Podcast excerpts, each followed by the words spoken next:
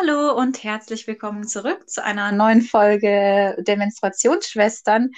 Ich weiß jetzt gar nicht, wie vielte Folge, also zu einer neuen glorreichen Folge, weil ähm, es gibt halt mittlerweile schon sehr viele neue Folgen oder sehr viele Folgen. Ja, ich bin's wieder am einen Ende der Leitung Rebecca und an der anderen Seite sitzt Franziska, hallo. Und Hi. Mathe wird insgesamt auch überbewertet. Seit der Erfindung des Taschenrechners wird Mathe eh überbewertet. Von daher finde ich es überhaupt nicht schlimm, dass du nicht weißt, welche Folge es ist. Irgendwas zwischen 6 und 100. Genau, also das heißt, mehr als 6 haben wir scheinbar schon. Das ist ja schon mal Hoffentlich. ja, ähm, genau. Wir sind jetzt wieder mal voneinander getrennt, obwohl wir uns gestern sogar noch gesehen haben. Aber genau. wie das immer so ist, sind wir dann doch wieder zu faul gewesen oder zu beschäftigt, um eine Folge aufzunehmen. Und ja, wir waren einfach mörderbusy, sodass wir einfach nicht dazugekommen sind. Genau. Ähm, wir starten jetzt gleich mit der üblichen Frage. Was trinkst du denn so, Franzi? Ja, also dadurch, dass wir ja am Wochenende so ein bisschen gebechert haben, ähm, ich habe gebechert. Ich habe auch gebechert, für meine Verhältnisse habe ich gebechert. Auf jeden Fall ähm, habe ich nichts Kreatives, weil ich auch morgen früh raus muss. Ich trinke Wein, äh, nicht Wein, Wasser, sorry, Gänsewein. Und, ähm, Ist ja ähm, quasi das Gleiche. Ja, nur mit weniger Alkohol. Aber ähm, ich habe da in einer ganz schönen antiken, von meiner Oma geklauten äh, äh, Glas, trinke ich das. Da sind so Blätter drauf und irgendwie habe ich die ganze Zeit Angst, dieses Glas kaputt zu machen, weil es viel, viel feiner ist irgendwie als so diese Ikea-Gläser. Aber solange ich es noch nicht kaputt gemacht habe, trinke ich daraus mein Wasser. Und dann ist ja gut, dass du keine Spülmaschine hast. Ach so, ja, hätte ich aber gerne. Dafür würde ich das Glas opfern, tatsächlich. Oha, das ist fast, als ob du deine Oma auch opfern würdest. Ja, für meine Oma würde ich, glaube ich, für eine Spülmaschine auch opfern. Na gut, dann kommen wir mal von Oma zu Opa. Das ist nämlich jetzt mein Getränk, oder nicht mein Getränk, äh, aber ich habe einen Stiegelradler, einen Salzburger oh, Radler. Natürlich. Und das werde ich jetzt gleich öffnen und zwar mit einem richtig soliden Flaschenöffner von meinem Opa. Den habe ich so. nach Tod meines Opas bzw. meiner Oma eigentlich aus der Wohnung mhm. geklaut. Okay. Ich dachte mit deinen Zehen, aber so ist natürlich auch stilvoll. Du dachtest mit meinen Zähnen? Ja, es gibt auch Leute, die mit den Zähnen so Kronkorken öffnen können. Und dann denke ich mir immer so, hm, ähm, wie funktioniert das? Okay, Zahn ist sehr hart und so, aber irgendwie, der muss sich ja mal gedacht haben, okay, ich öffne mit meinen Zähnen die Flasche und gehe das Risiko ein, meine Zähne dabei abzubrechen. So. Und oh, ja, nachdem du mir gestern erzählt hast, dass meine Prothese nicht bezahlt wird, meine Implantate nicht bezahlt werden, öffne ich das jetzt mit dem soliden Flaschenöffner meines also, Großvaters. Deine Wallplastprothese, wenn du eine brauchen solltest, in ungefähr 60 Jahren, die mhm. würde dann nicht von der Krankenkasse übernommen werden. Wenn du eine Interims, eine ganz normale Interimsprothese haben möchtest, die wird zu 60 bis 100 Prozent von der Krankenkasse übernommen. Je nachdem, wie oft du beim Zahnarzt warst, also wie voll dein Bonusheft ist oder wie dein Einkommen ist. Hängt also, liebe, liebe ZuhörerInnen da draußen, das heißt, das ist das erste und einzige Mal, dass ihr was bei unserem Podcast jetzt gelernt habt. Ja, genau. Von der Praxis für die Praxis, im wahrsten Sinne des Wortes. Genau. Nochmal zu meinem Getränk. Ähm, mhm. Ich es ist ja jetzt mittlerweile so äh, in auf einmal alle oder auch seit ein paar Jahren trinken alle Gösser. Und ich muss dazu sagen, ich habe Gösser schon getrunken, als es noch nicht in war, als es das nur in Österreich gab. Damals haben wir Gösser getrunken, Zipfer, Limettenrad. Ja, du warst die Erste, mein Liebe. Genau, also Prost. Prost auf uns. Mhm. Aber ähm, ich dachte immer, man trinkt nur Gösser, weil es das einzige Radler ist. Aber anscheinend... Ähm gibt es jetzt auch mehr. Es gibt ja richtig viele Radler hm. und RadlerInnen. An alle GössertrinkerInnen da draußen. Wenn ihr wirklich, ähm, wenn ihr Radler trinkt, weil ihr Bier hasst, dann bleibt bei Gösser wenn ihr Radler trinkt, weil ihr Bier okay findet, vielleicht auch mal ein anderes Radler ausprobieren. Es gibt nämlich Radler mit dem Mischverhältnis 50 zu 50. Gösser gehört nicht dazu, da ist 60 Prozent Limo drin. Also wenn ihr ein bisschen Bier haben wollt, dann was anderes trinken. Okay. Oder selber mischen. Ist Oder wahrscheinlich selber eh am besten. Stimmt, das habe ich früher bei meiner Oma immer so gemacht. Bier mit Rad, äh, mit, mit gemischt. Ja, nicht mit zwei oder so. Da war ich dann schon ein bisschen älter. Also die Frage ist, wie alt? So sechs oder Zwölf, 15, 18 wahrscheinlich. natürlich 18? Ich habe tatsächlich immer, wenn ich klein war, so ein bisschen Wein bei meiner Mutter genippt. Aber es hat mir irgendwie nie geschmeckt. Aber ich kam mir immer so sophisticated und erwachsen vor, wenn ich so ein bisschen ein Tropfen Wein so von meiner Mutter dann genippt habe. Also mit Aber- sechs Jahren hast du dich schon richtig sophisticated gefühlt. Da Oh, ich hatte tatsächlich, ich hatte tatsächlich so einen krassen Rausch. Da muss ich, da kann ich nicht so alt gewesen sein, vielleicht so zehn oder so. Und es war so, wir waren in Südtirol wandern mit so einer geführten Gruppe und dann ist man eingekehrt. Und da gab es dann, ich war natürlich super durstig und da gab es auf jedem ähm, Tisch so einen angegorten Wein, ich weiß nicht, wie der heißt, vielleicht Federweißer oder so. Und die haben alle gesagt, ach, da ist kaum Alkohol drin, ist wie Saft. Und ich hatte halt super, super Durst und habe da ein Glas nach dem anderen von diesem Saft in Anführungszeichen weg. Und die, die, die Erwachsenen hatten sich halt unterhalten und haben es gar nicht so mitbekommen, dass ich so relativ viel weggehauen habe. Und irgendwann wurde ich dann knallerot und sehr lustig und bin dann so ein bisschen in Schlangenlinien nach Hause gegangen. Und das war tatsächlich mein erster großer Rausch. Und dann hatte ich aber für eine lange Zeit keinen mehr. Ja, ich wollte Das war sagen, mir dann zu suspekt. Einiges gelernt dann davon. Ja, auf jeden Fall. Okay, äh, es scheint, wir haben unser wichtigstes Thema Alkohol schon abgehakt, oder? Ja. Kommen wir uns zu unserem zweitwichtigsten Thema. Und zwar, hast du das Buch von Sophie Passmann gelesen? Nein. Man muss dazu sagen, ich habe ähm, komplett Gänsehaut, was wir ja schon vielseitig besprochen haben hier im Podcast, ähm, der Rebecca jetzt vermacht.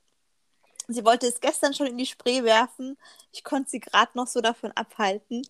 Und sie meinte, sie hat es auf der Zugfahrt dann nach Hause schon fertig gelesen. Aber anscheinend war es so spannend, dass sie es noch nicht geschafft hat. nicht geklappt. Das ist nämlich ein Buch, äh, liebe ZuhörerInnen, das muss man vorlesen. Also das kann man so rezitieren, das kann man auf so einer Bühne präsentieren, fast beim Poetry Slam. Und ich hasse Poetry Slam. Also da passt es eigentlich hin. Ja, genau. Also wenn man letzter werden will beim Poetry Slam, dann sollte man daraus vorlesen. Genau. Aber äh, weg von Sophie Passmann, die haben wir ja schon zur Genüge besprochen. Ähm, mal zu einem anderen Thema. Ähm, Sexist oder Sexistin der Woche. Hast du da jemanden? Ich hätte einen Feminist der letzten zwei Wochen oder der vorvorletzten Woche oder so. Ich dachte, ich mache mal ein Positivbeispiel. Dann fangen wir mit dem Positivbeispiel an und kommen dann zum Negativbeispiel. Okay, also mein ähm, Feminist der Woche ist tatsächlich äh, Nico Semsrott. Nicht, weil er sich auch so ein bisschen Ah. von ähm, ja, Martin Sonneborn ähm, distanziert hat, sondern auch, weil er seine Überbleibsel oder über, übrig gebliebenes Geld als EU-Abgeordneter jetzt einfach in Menstruationsprodukte gesteckt hat und die, glaube ich, an Frauenhäuser und andere Einrichtungen gespendet hat. Und das finde Genau. ich irgendwie eine coole Aktion, kann man unterstützen. Und ich glaube, man kann sich sogar auf seiner Website so noch erklärende Informationen zu Menstruation und, ähm, und Menstruationsprodukten runterladen. Also gute Sache, auch so Wimmelbilder und so ist eigentlich ganz nett gemacht. Ja, coole Sache passt ja eigentlich auch zu den Menstruationsschwestern. Also das heißt, Ja. das Thema Menstruation wurde mal kurz angeschnitten. Und ich glaube, man konnte ihn da, ich weiß nicht, ob das jetzt noch möglich ist, weil er wo ganz, ganz viele Anfragen bekommen hat, aber man konnte ihn da anschreiben und sagen, für welchen Zweck man das eben braucht und dann hat Mhm. man das zugeschickt bekommen. Ja, genau.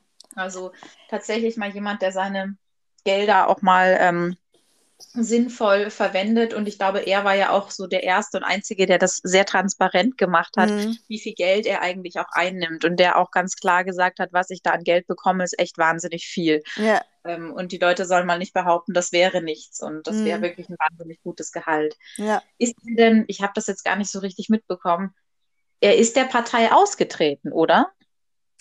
Oder hat er sich nur distanziert von Martin Sonneborn? Ich bin mir jetzt nicht mehr sicher, ob er die Partei verlassen hat. Ich glaube, ich weiß es nicht. Also, Ich meine schon, hatten wir nicht darüber gesprochen, dass er jetzt dann einfach äh, im EU-Parlament weiterhin fraktionslos quasi ist? Und er hat sich ja sowieso bei den Stimmen immer den Grünen meistens angeschlossen oder wie war das? Ja, kann sein. Also, also ich kann es nicht genau sagen, das müssten wir vielleicht dann nachreichen. Aber ähm, ja, also ich glaube auf jeden Fall, dass er nicht mehr für die Partei kandidieren wird. Das glaube ich auf jeden Fall sicher zu wissen. Und ich glaube, er ist auch ausgetreten. Ich glaube, das war nicht ja, nur so ja. eine ähm, Distanzierung. Und vielleicht Obwohl, können, Vielleicht können wir noch kurz sagen, warum er das getan hat, oder vielleicht möchtest du das noch kurz sagen, äh, warum äh, Nee, so genau habe ich das nicht mehr auf dem Schirm, weil, weil ähm, Sonneborn rassistisches Zeug wiederholt ähm, von sich gegeben hat. War genau. so? Genau, also ich glaube, er hat wiederholt rassistische Sachen von sich gegeben, die auch dann gepostet und nach Kritik hat er sich dafür auch nicht entschuldigt und das, glaube ich, auch nicht runtergenommen oder mhm. erst irgendwann mal und hat dann aber noch versucht, sich zu verteidigen. Und das kam wirklich auch mehrfach vor. Und mhm. Nico Semsrott hat sich dann auch von ihm distanziert und hat tatsächlich, soweit ich jetzt meine, auch die Partei, die Partei ähm, verlassen. Und mhm. eigentlich finde ich das auch ganz gut, weil ich muss ganz ehrlich sagen, die Partei ist für mich auch irgendwie so eine Ansammlung von eigentlich nur alten weißen Männern oder mittelalten weißen Männern oder tendenziell noch jungen, hippen weißen Männern. Aber es ist auch nicht sonderlich äh, divers, oder? Nee, divers ist es, glaube ich, nicht. Aber ich fand den Ansatz trotzdem spannend von denen. Also es ist jetzt mhm. nicht so, also, wenn ihr die Wahl habt zwischen der Partei und der AfD, dann wählt doch lieber die Partei, die Partei. okay. Also, schlimmer hey. geht immer. Ja, aber witzig, dass wir jetzt bei einem bei einer Partei sind oder eigentlich sind wir ja bei dem Mitglied einer Partei oder jetzt nicht mehr Parteimitglied, weil ich komme zum Sexisten der Woche. Es ist nicht der mhm. Sexist der Woche, ist schon etwas länger her. Ich habe mir das irgendwie mal aufgeschrieben. Ähm, und zwar auch ein Parteimitglied äh, der CDU, beziehungsweise mal wieder. Ja, natürlich. ähm, beziehungsweise eigentlich die Gesamt-CDU, die ähm, ja sich, sich so für so ein Verbot von geschlechtergerechter Sprache eigentlich jetzt so richtig äh, gemacht hat und geschlechtergerechte Sprache verbieten möchte, also in Schulen, in Unis und in Ministerien. Und da frage ich mich doch irgendwie, ähm, hm, haben nicht auch CDU-Mitglieder die Grünen immer die Verbotspartei genannt und sie möchten hier aber auch gerade was ziemlich Unsinniges verbieten? Und da war doch dann dieser Christoph Ploss, der sich irgendwie auch geäußert hat und irgendwie gesagt hat, also dass statt für ideologische und grammatikalisch falsche Gendersprache setzen wir uns als CDU für die echte Gleichberechtigung ein. Und dann habe ich mich gefragt, was versteht die CDU eigentlich generell unter Gleichberechtigung? Oder echter Gleichberechtigung. Und unter echter Gleichberechtigung. Und er hat dann wohl auch noch das Argument angebracht, dass ähm, Geflüchtete das nicht verstehen würden, diese Geschlechter. So. Und dann habe ich mir gedacht, okay. Ich glaube, Geflüchtete verstehen einfach Deutsch nicht und deshalb auch nicht diese äh, Gender, also Geflüchtete, die wahrscheinlich frisch nach Deutschland kommen und davor nie Deutsch gelernt haben. Und wenn die aber sobald die Deutsch lernen, kann man ja durchaus geschlechtergerechte Sprache da irgendwie dann fängt man einfach gleich mit der geschlechtergerechten Sprache an und ja. dann lernen sie das auch. Und es gibt, glaube ich, auch irgendwie äh, wissenschaftliche Studien dazu, dass das generische Maskulinum nicht verständlicher ist als die mhm. geschlechtergerechte Sprache. Und mal ganz ehrlich, Geflüchtete haben echt mehr Probleme als fucking geschlechtergerechte Sprache. So. Und wenn ein Geflüchteter, eine Geflüchtete irgendwas falsch macht, dann wird wahrscheinlich nicht gesagt werden, oh, das war jetzt aber falsch sprachlich. Die Grünen kommen und werden sie jetzt umbringen, weil sie das falsch gemacht haben. Ich finde sowieso, ähm, ich finde sowieso, ich finde geschlechtergerechte Sprache richtig wichtig. Ich glaube, mhm. darüber müssen wir eigentlich gar nicht diskutieren. Ja. Aber ich finde, der Fokus wird so verschoben, weil die CDU tut gar so, als ob irgendwie ähm, FeministInnen kein wichtigeres Thema als geschlechtergerechte Sprache hätten. Also die fokussieren sich so, der, so sehr darauf und dabei gibt es ja im Feminismus so viel wichtigere Themen als geschlechtergerechte Sprache. Also geschlechtergerechte Sprache ist wirklich ein ganz, ganz, ganz kleiner und relativ unwichtiger Teil im Gegensatz zu ganz, ganz vielen anderen Sachen wie Gewalt gegenüber Frauen, Femizide und so weiter. Also es gibt ja so eine Bandbreite an Dingen, gegen mhm. die man eigentlich was tun müsste. Und dann tun die auf einmal so, als ob geschlechtergerechte Sprache das Allerwichtigste wäre. Und die selber legen da ja so einen Fokus drauf. Einerseits diskutieren sie über nichts anderes, auch Friedrich Merz. Also der hat ja irgendwie auch kein anderes Thema mehr, dieser alte Knacker. ich ging mir irgendwie auch so, ja, okay, naja, wenn du dich da festbeißen willst. Ja, irgendwie glaube ich, das ist so eine Nebelkerze. Also die, die, die reden die ganze Zeit darüber, um irgendwie von ihren, für, für von ihrem eigenen Nicht-Vorhandensein Ja. eines Parteiprogramms oder, oder Ja. von Inhalten abzulenken oder davon abge abzulenken, wie sexistisch und rassistisch sie wahrscheinlich selber sind. So. Also ich glaube, darum geht es ja eher, so ein Feindbild zu kreieren, so ein vermeintliches Feindbild zu kreieren. Ich glaube ja auch, dass Armin Laschet ja so eine ehemalige Bild-Chefin oder Chefredakteurin jetzt eingestellt hat und prompt sagte so Dinge wie, die Grünen wollen euch den Sommerurlaub verbieten, wo ich mir denke, ja, das könnte eins zu eins eine Bildzeile Ja. sein.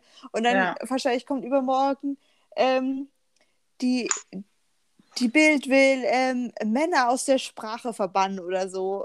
Irgendwie so ein Scheiß. Also, ähm, ich glaube, Ich das mein- ist einfach Wahlkampf. Ja, man ich- könnte ja auch, ja. was ich auch so schlimm finde, ich finde, es hat immer mehr so den Anschein, als ob dieser US-Wahlkampf immer mehr auch auf Deutschland überschwappen würde. Als ob das einfach nur so, so ähm, krass polarisierend ist und, und gar nicht mehr so um Inhalte geht und das nervt mich so richtig. Also das, das hat man als Entertainment-Programm sich in den USA reingezogen und dachten so, okay, haha, die Amis, die, die sind so doof und so, dass sie sich sowas antun. Und jetzt habe ich auch da gab es so eine Anzeige mit Annalena Baerbock, also gegen sie, aber wo sie dann mit zehn Geboten und so ähm, dargestellt worden ist, wo ich denke so, das war für mich irgendwie so eine Grenzüberschreitung, so, so irgendwie so pietätlos. Also ich möchte mich jetzt nicht zum großen Moralapostel Mhm. hinstellen, aber ich hätte jetzt irgendwie auch noch nie gesehen, dass die Grünen irgendeine Anzeige geschaltet haben, wo sie Armin Laschet als Meinzelmännchen oder irgendwie so darstellen oder als, als Höhlentroll oder so.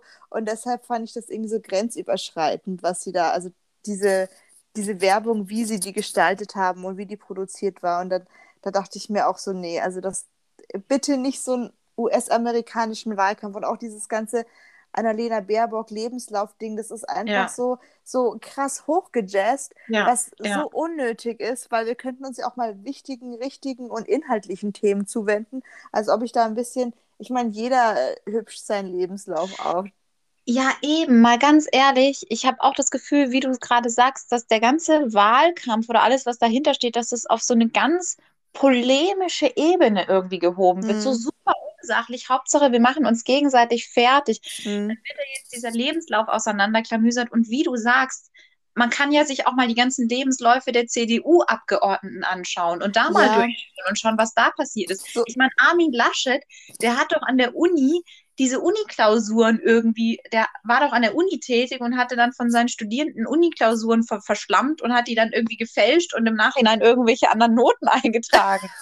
Das ist bekannt, das ist schon lange bekannt und da sagt niemand mehr was dazu.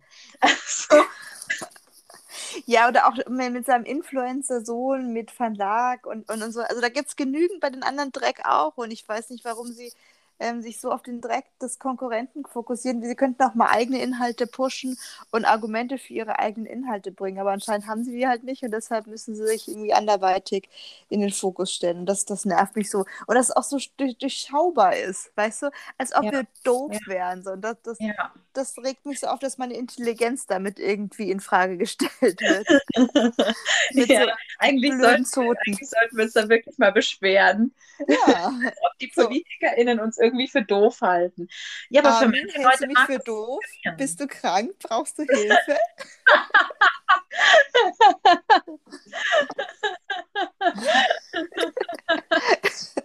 also für die HörerInnen, die es nicht kapiert haben, es gibt also den, den Instagram-Account, musst du mir sagen, das weiß ich nicht. Wie heißt denn der? Der heißt Brumann, Brumann Rockner. Es ist ein österreichischer Instagram-Account. Genau. Eigentlich könnten wir den zum Sexisten des Jahres wählen. Andreas Gabalier. Und der, Stimmt. der hat ja sich schon ähm, früher gewundert dadurch, dass es jetzt auf einmal äh, gleichgeschlechtliche Liebe gibt und dass er das so ein bisschen merkwürdig findet. Genau, also um nochmal so ein bisschen auszuholen für Leute, die sich vielleicht nicht auskennen. Also es gibt diesen Andreas Gabalier, den selbsternannten Volksrock'n'Roller, ein österreichischer Schlagersänger, der grässliche Musik macht und ähm, FPÖ-nah ist, also den Rechten ganz nah ist, sich rassistisch, sexistisch äußert, der tatsächlich auch auf einem, auf so einem, so einem Cover von, von, von seiner Single oder seiner CD, das ist schon ein bisschen älter, da hüpft er so komisch und das hat einfach so die Form eines Hakenkreuzes. Also es ist Oh, wirklich so. krass. Und also ich glaube schon, dass das beabsichtigt, also ich Mhm. weiß nicht. Ich, ich Ja. finde es eigenartig, dass es nicht beabsichtigt Dass sein es nicht soll. aufgefallen ist, falls es nicht beabsichtigt gewesen wäre. Genau, und Andreas Gabalier hat zum Beispiel in der Vergangenheit Dinge getan, wie er hat ähm, die österreichische Nationalhymne gesungen und die wurde vor etlichen Jahren, glaube ich, umgeändert zur, also da gibt es eine Zeile Heimat großer Söhne und die wurde zu Heimat großer Söhne und großer Töchter verändert. Und Andreas Gabalier hat die bei diesem öffentlichen Auftritt, bei dem er geladen wurde, die zu singen, hat die in der ganz alten Version mit Heimat großer Söhne gesungen, weil er eben, ja, scheinbar Frauen für irrelevant hält in seinem Mhm. Land. Und es gab auch eine andere Situation, da hat er gesagt, ähm, wie, wie war das denn noch? Also heutzutage muss man sich ja schon verteidigen oder ist man schon abnormal, wenn man als ein Mann dann noch auf der Weiberl steht. Ja, also wenn man als Mann noch heterosexuell ist, dann ist das ja heutzutage, da muss man sich ja noch verteidigen. Das ist ja, ist ja schlimm. Ne? Also alle Leute machen einen fertig als Heterosexuellen. Und auf einmal ist Andreas Gabalier verändert äh, und Ja. hat ein neues Lied rausgebracht. Das heißt Liebe, Leben. Großer und da, Verfechter der, ähm, der gleichgeschlechtlichen Liebe. Genau, der LGBTQ-Bewegung, der Pride-Bewegung, großer Verfechter. Er singt in seinem Lied davon, dass es vollkommen in Ordnung ist, wenn Mann und Frau, Mann und Mann und Mädchen und Mädchen, also ich weiß nicht, warum er nicht Frau und Frau singt, er singt Mädchen und Mädchen, Hm. ähm, dass das voll, vollkommen in Ordnung ist, wenn die sich lieben. Und äh, Dazu ja. ist nämlich Andreas extra nach Berlin gefahren und hat eine Choreografie studiert, ein, ein, ein, erprobt und die möchte er jetzt bei Instagram ganz groß featuren.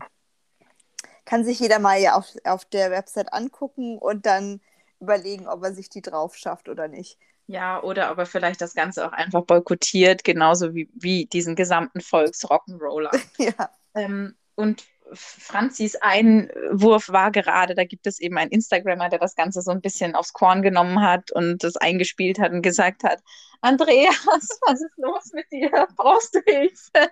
Geht's dir gut? Geht's dir gut? Genau.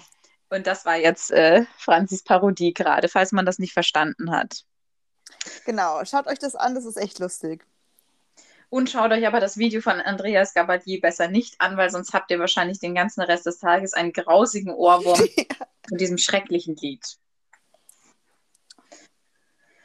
So, Okay.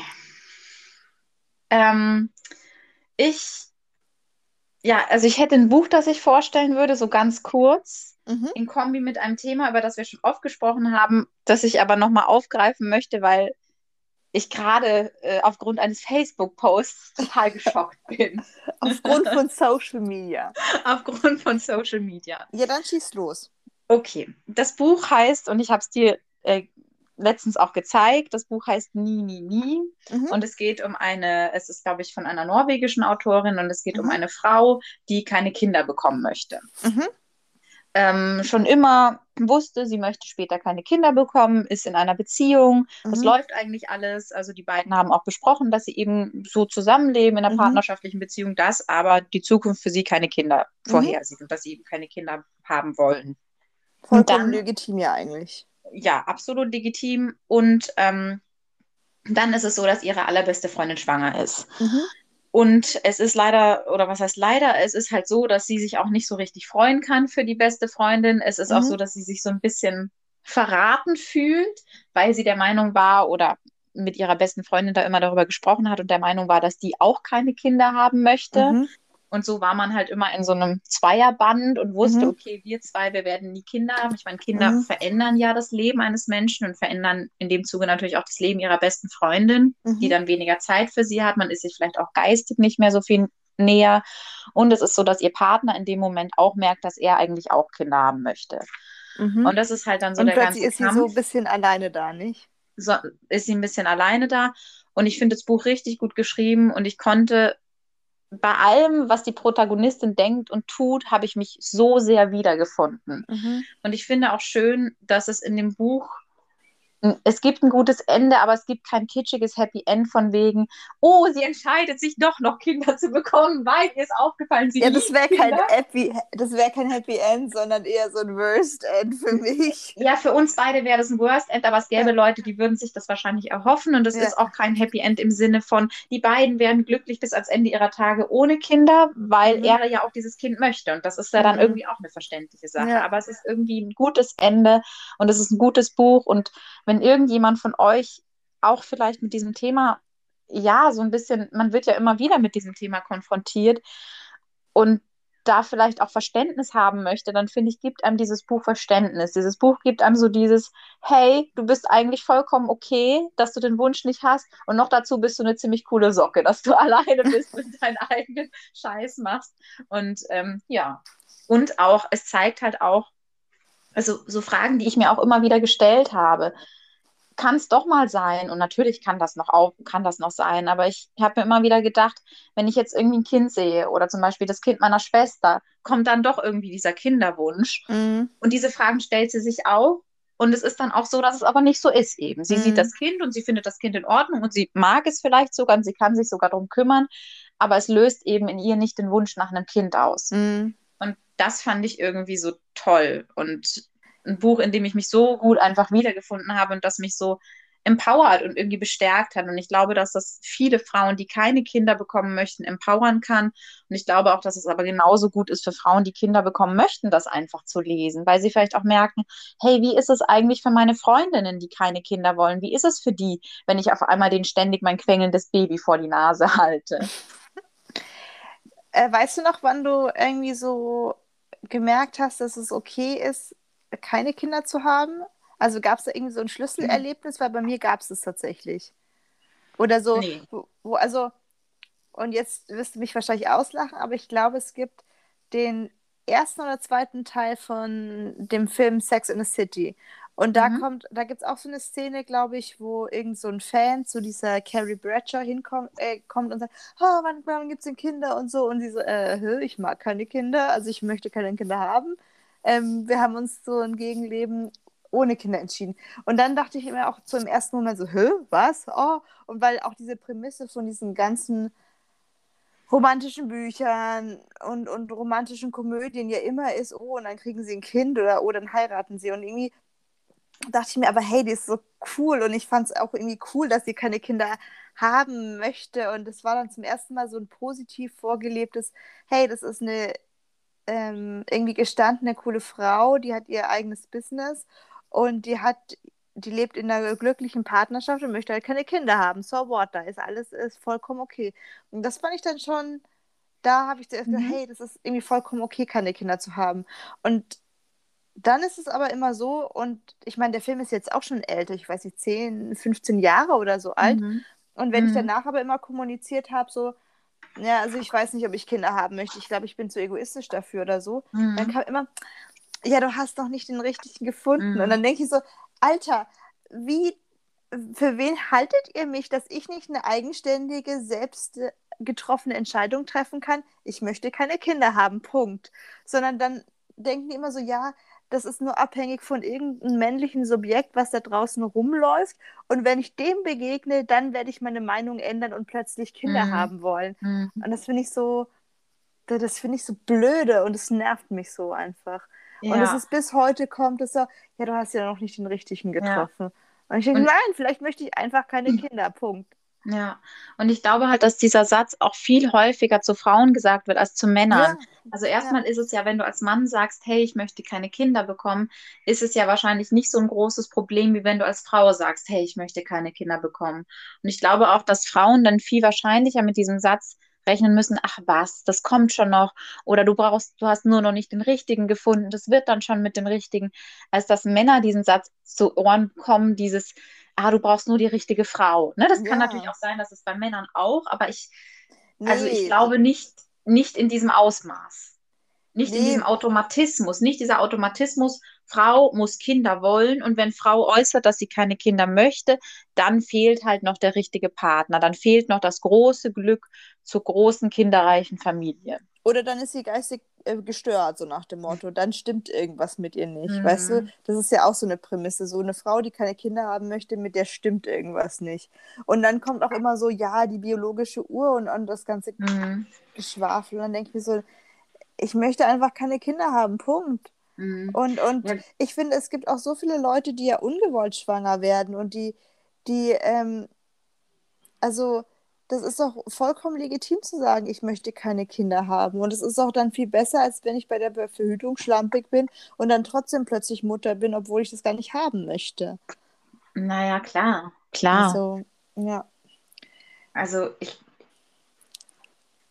ich, ähm, es ist halt schwierig, weil die gesellschaftlichen Konventionen einfach irgendwie immer noch aussehen und der mhm. gesellschaftliche Druck und Zwang, der uns irgendwie auferlegt wird. Also ja was du jetzt auch gesagt hast, eine Frau, die keine Kinder möchte, wird dann irgendwie, du hast jetzt irgendwie das Wort gestört verwendet, äh, als gestört äh, gesehen.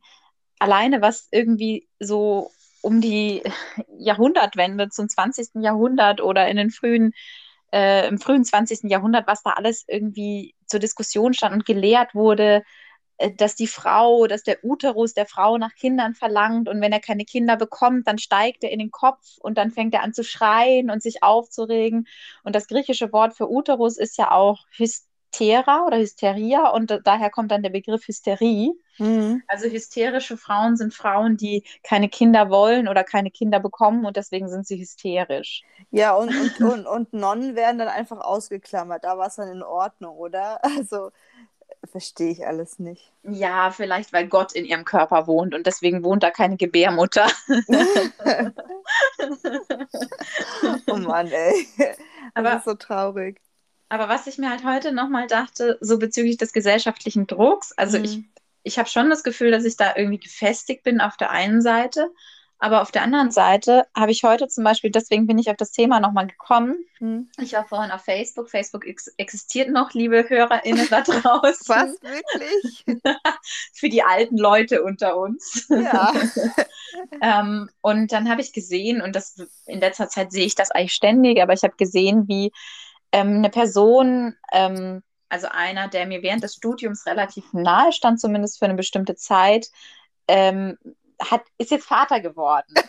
auch 28 in meinem Alter und ich war irgendwie erstmal so total baff und perplex und alles. Und mhm. äh, habe mir gedacht, so, okay, what? Also ähm, einfach, weil ich die Person zumindest so ein bisschen besser kannte, was, glaube ich, auch nochmal so ein, so ein Schock irgendwie. Und ich habe mir gedacht, wie, du wirst Vater? Und wie kann das denn sein? Und, ne, also es war irgendwie ein Foto, da hat man ihn gesehen und das Kind und äh, die auch schon Frau. Und ähm, irgendwie hat mich das total, ich habe gefühlt irgendwie, also ich habe mich total komisch gefühlt so. Mhm. Und es ist halt in den letzten Tagen irgendwie das so und so viele Foto von irgendeinem Kind, das jemand aus meinem Studium bekommen hat. Mhm. Und ich denke mir, okay, ich bin 28, vielleicht sind die 29, vielleicht sind die 30, vielleicht sind sie 27. Was zur Hölle tun die da? also, ich, und, dann, und dann ist es bei mir nicht der Druck, auch ein Kind weil das möchte ich nicht, sondern der Druck irgendwie so, Rebecca, du bist stehen geblieben. Ja. Also das ist eher so das Gefühl, du bist stehen geblieben ähm, und du kommst irgendwie nicht voran in deinem Leben. Und ich mhm. glaube, das, ist, das hat mich gerade so ein bisschen aufgewühlt. Ja, aber ich kann es schon verstehen. Also ich habe auch voll auf das Gefühl, so, ähm, ja, sollte man halt nicht machen, sich mit anderen vergleichen. Also, ähm, das ist ja auch das alte Spiel, wenn man sich mit, mit Leuten aus dem Studium oder Leuten aus der Schulzeit oder so vergleicht und so. Das, da zieht man letzten Endes immer den, den kürzeren, finde ich, weil auf der einen Seite bist du ein Arschloch, wenn du dich darüber freust, dass du in deinen Augen irgendwie weiter bist als der jeweils andere mhm. und ähm, das äh, bringt einfach nichts und es outet dich eigentlich selber nur als Arschloch irgendwie und wenn du es äh, doch machst und dann frustriert bist, dass der andere irgendwie erfolgreicher, reicher, ähm, weiter im Leben deines Erachtens bist, dann zieht dich das ja nur runter. Also sich mhm. mit anderen zu vergleichen, finde ich immer ein bisschen schwierig. Also macht man immer automatisch, sollte ja. man aber vielleicht aktiv dagegen vorgehen, weil letzten Endes siehst du ja auch auf Instagram und so nur die schönen Seiten von naja, dem Leben klar. von demjenigen und, und nicht die die Seiten, die vielleicht dann auch genauso selbstzweifelnd sind wie deine eigenen. Ja, also ich glaube, das wissen die meisten von uns auch oder wir wissen das auch, dass diese Vergleiche natürlich nicht hilfreich sind und oftmals oftmals sind sie noch nicht mal sonderlich rational, weil es ist ein Automatismus, der da wirkt. Du, Hm. du siehst jemanden, der vielleicht mal in einer ähnlichen Lebenssituation war wie du und dann ist der Vergleich natürlich am schnellsten. Wenn es jetzt jemand ist, der irgendwie in einer ganz anderen Lebenssituation sich befindet oder auch jemals befunden hat, dann vergleichst du dich nicht so schnell. Aber du, es ist schwierig, da irgendwie die, naja, den Mechanismus zu stoppen, finde ich. Und selbst wenn ich weiß, hey, das möchte ich gar nicht vom Leben, selbst dann vergleiche ich mich ja irgendwie trotzdem. Ne? Aber hilfreich ist Ja, es aber natürlich ich, nicht, ich, ich finde das dann wichtig, das aktiv mitzuschneiden, dass man Mhm. gerade das vergleicht und dass das einen runterzieht.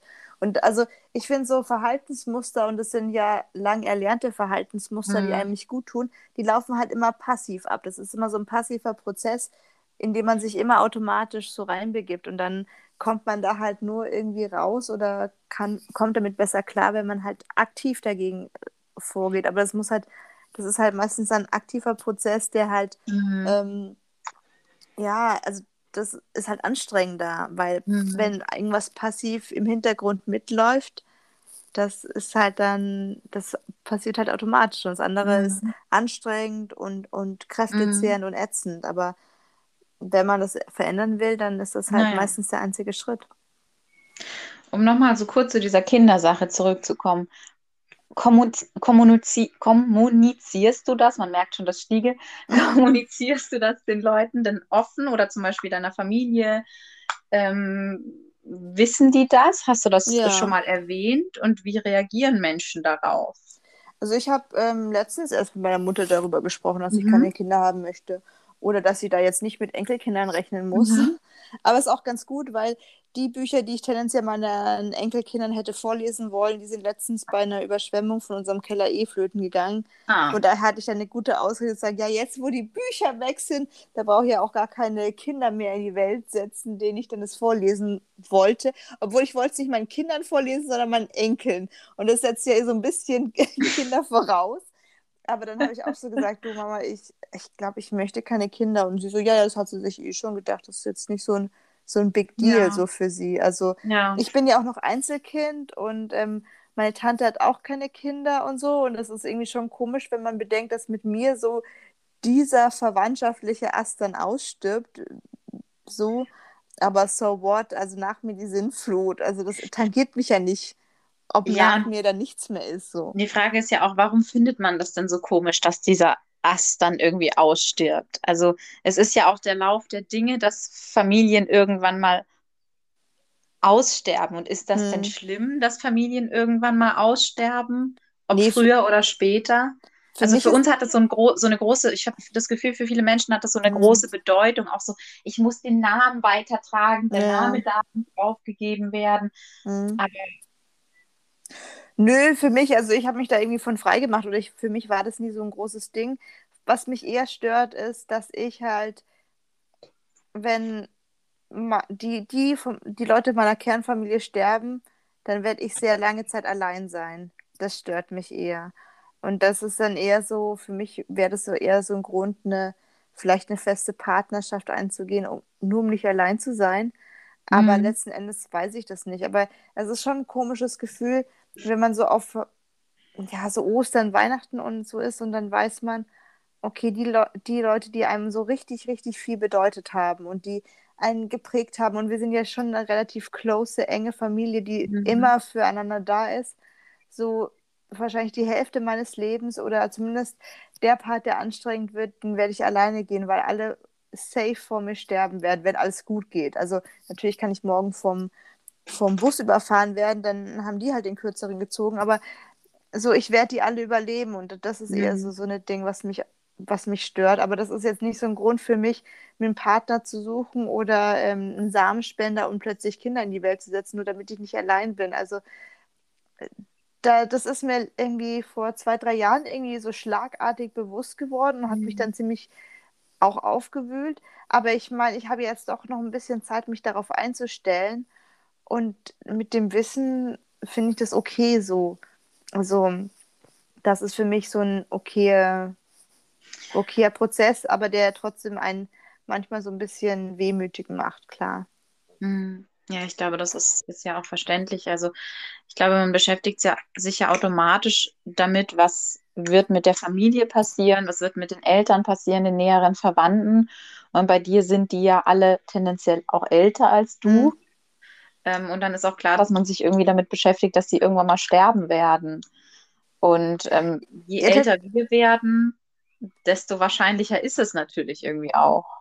Ja, tatsächlich sehe ich das eher aus so einer egoistischen Perspektive. Ich habe Mhm. keine Angst davor, dass sie sterben oder dass sie alt Mhm. werden, so keine Ahnung, das kommt halt von alleine, sondern ich bin ganz egoistisch und sage, hey, da bin ich halt alleine. So, hey, das, das, das macht mir Angst dabei. So, ähm, Aber weißt du, um dem entgegenzuwirken, kann man sich ja eben ne Freunde schaffen, Mhm. Netzwerke schaffen und so weiter. Es ist ja nicht immer nur, es ist ja nicht immer nur der, die Partnerin das Wichtigste im Leben oder die Familie, sondern du kannst Mhm. dir manchmal Freundesbeziehungen schaffen, die vielleicht sogar viel, viel wichtiger sind oder einen viel höheren Stellenwert für dich haben. Es ist ja irgendwie so dieses gesellschaftlich gesehen, der Partner, die Partnerin ist natürlich total wichtig und die Familie ähm, steht über allem. Aber es ist eben Mhm. auch immer so. Und für alle Menschen ist es, funktioniert es eben so nicht.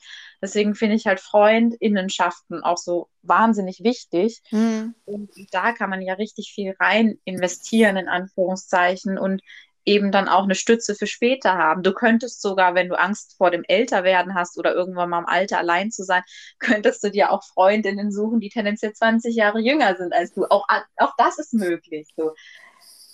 Ja, ich, ich bin, glaube ich, schon so eher so, so ein Lonely Wolf, so tendenziell. Also, ähm, ja, das ist schon eine Option und klar, das ist einfach nur so, so, so ein Gedanke, der, der mich schon ab und zu mal beschäftigt, der aber jetzt nicht beängstigend oder so. Es ist halt so. Und letzten Endes, ich meine, ich gehe jetzt auch auf die 30 zu und das waren halt einfach so Leute, die mich bi- bis jetzt so krass geprägt haben und mit denen ich mich so richtig, richtig close fühle.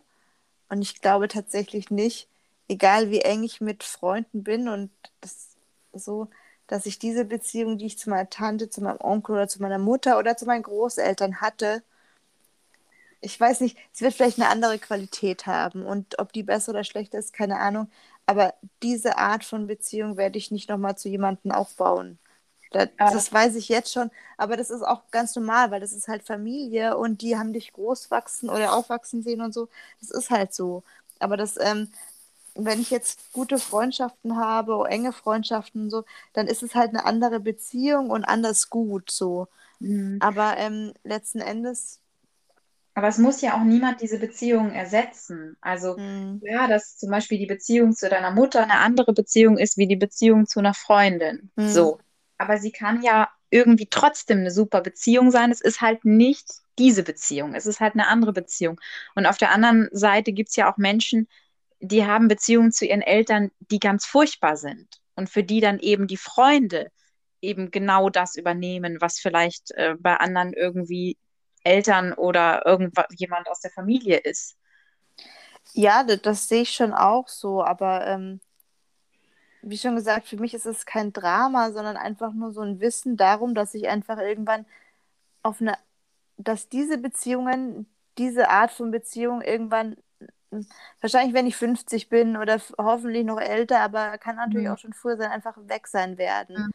Und Mhm. dann werden die mich einfach nicht den Rest meines Mhm. Lebens, bis ich 80 bin oder 90 oder so begleiten und, Mhm. und so, sondern ich werde einfach ohne diese Beziehung sterben und es ist okay. Also es ist so eine okaye Vorstellung, aber es ist halt trotzdem was, was mir manchmal bewusst wird und was mich dann traurig macht, Mhm. klar. Aber das ist ertragbar alles.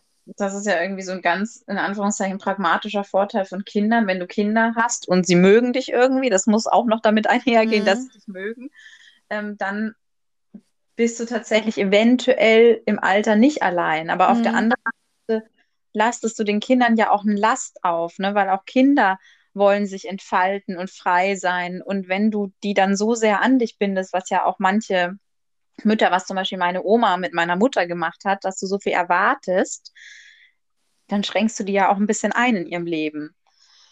Und Ja, aber zum Beispiel bei dir, du hast ja immer noch deine Schwester, nicht? Also ich meine, du Mhm. bist, also voraussichtlich hast du jemanden aus deiner Kernfamilie, mit dem du sozusagen alt werden kannst, auch Genau. ohne deinen Ja. Entschluss zu fassen, Kinder zu bekommen. Ja. So, ob du dich dann mit deiner Schwester verstehst oder nicht, ist auf einem anderen Blatt Papier. Aber ich bin halt Einzelkind und meine Tante und mein Onkel haben halt auch keine Kinder. Also es ist Mhm. halt so da nicht was da, wo wir sagen, okay, das ist gleiches Alter und wir, wir, wir werden so älter, egal wie wir uns verstehen. Und das, aber das ist jetzt auch, wie schon gesagt, das ist für mich kein Grund, Kinder zu bekommen, nur damit ich Mhm. nicht allein bin. Was ist denn das für eine, für eine scheiß Begründung? So.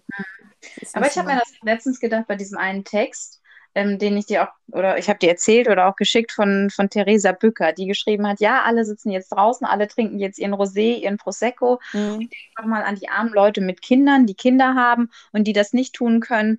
Und äh, wenn ihr die Möglichkeit habt, dann nehmt denen doch mal die Kinder ab und kümmert euch mal um die Kinder. Und dann Mhm. habe ich mir gedacht, so, wenn ich da Bock drauf habe, dann könnte ich das machen. Dann würde ich sagen, okay, ich habe jetzt Lust, mich um Kinder zu kümmern. Ich nehme einer Freundin, nehme meiner Schwester, wen auch immer, wem auch immer das Kind ab. Mhm. Aber mal ganz ehrlich, ich profitiere nicht von deinen Kindern. So, deine Kinder werden sich später nicht um mich kümmern, wenn ich alt bin. Warum soll ich sie dir jetzt abnehmen, nur damit du dein Rosé trinken kannst? Ich weiß, dass das auch sehr egoistisch ist, aber irgendwie habt ihr euch ja auch für die Kinder entschieden. Ja, genau. Und- Du selber hast dich ja nicht aktiv für Kinder entschieden, sondern das ist ja eine passive Entscheidung von deinen Freunden. Also, also für dich ist es ja eine gewisse Passivität, dass deine Ki Freundinnen Kinder bekommen oder Freunde. Und dann, ähm, ich meine, wenn du Bock drauf hast, dem Kind, also das Kind in, zu übernehmen, damit deine Freundin Rosé trinken kann, finde ich okay. Aber ich Mhm. finde, daraus sollte keine Verpflichtung entstehen, Mhm. dass man das als kinderloser Teil machen muss, soll, weil man war ja auch nie in dieser Entscheidung des Kinderkriegens mit involviert. Ja. Also sollte man bei der Kinderbetreuung auch nur freiwillig beteiligt werden und nicht als Pflichtvoraussetzung irgendwie. Ja, ja, ja.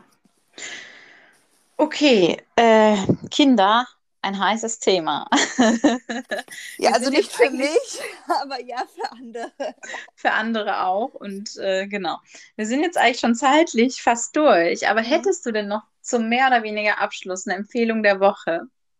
Ja, und zwar, ähm, ich habe äh, sehr lange darüber nachgedacht und mir ist nichts eingefallen.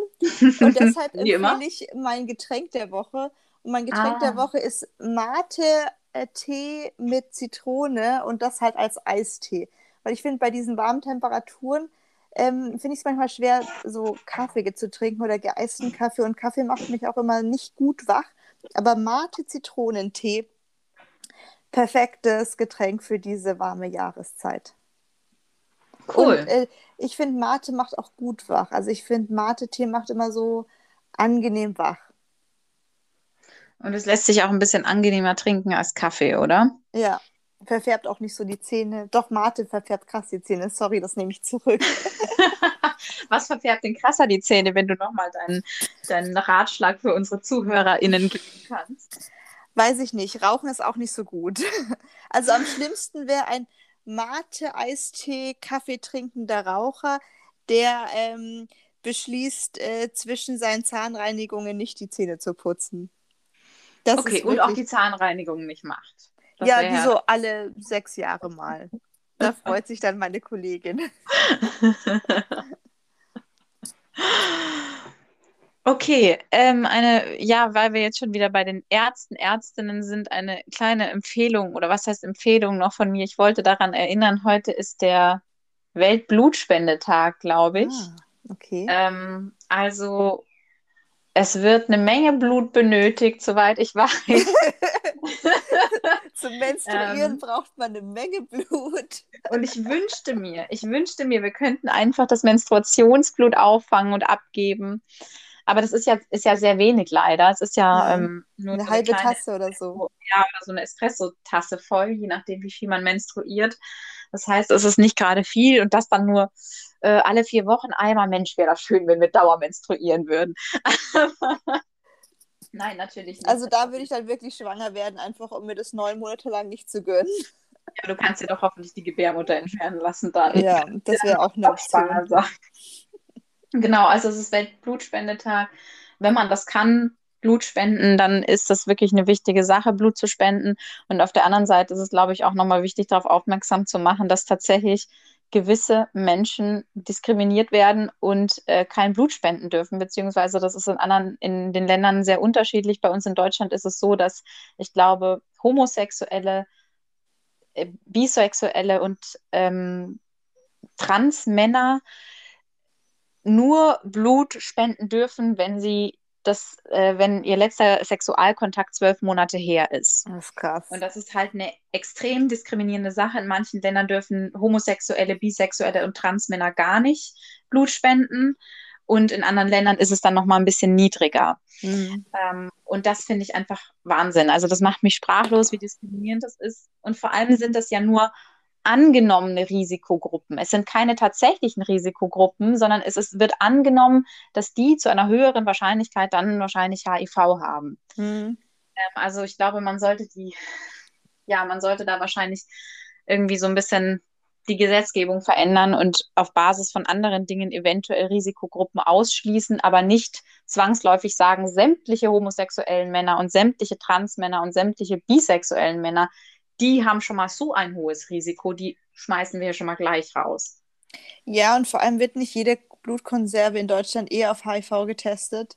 Also wird sie das, auch. Wird das ist auch. ja total dumm, sich davor, davor schon so zu limitieren. So. Mhm. Das finde ich total bekloppt.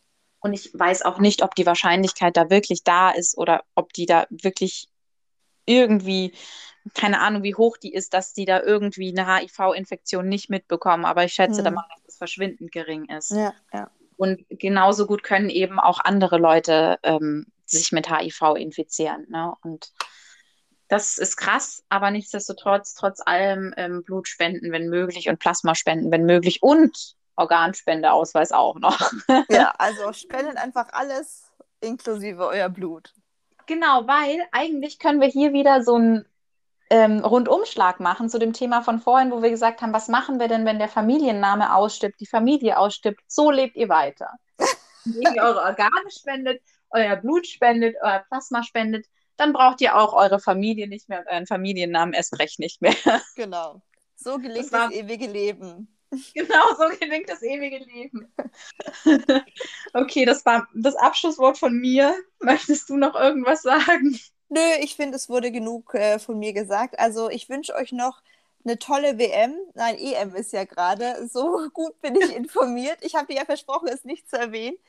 Und, oh, äh, du mich. ja. Und ähm, habt alle einen schönen Tag und wir hören uns demnächst. Bis dann, auf Wiedersehen. Haltet die Öhrchen steif und keep leading. Ja, bis dann. Und nicht immer bluten, nur manchmal. Tschüss.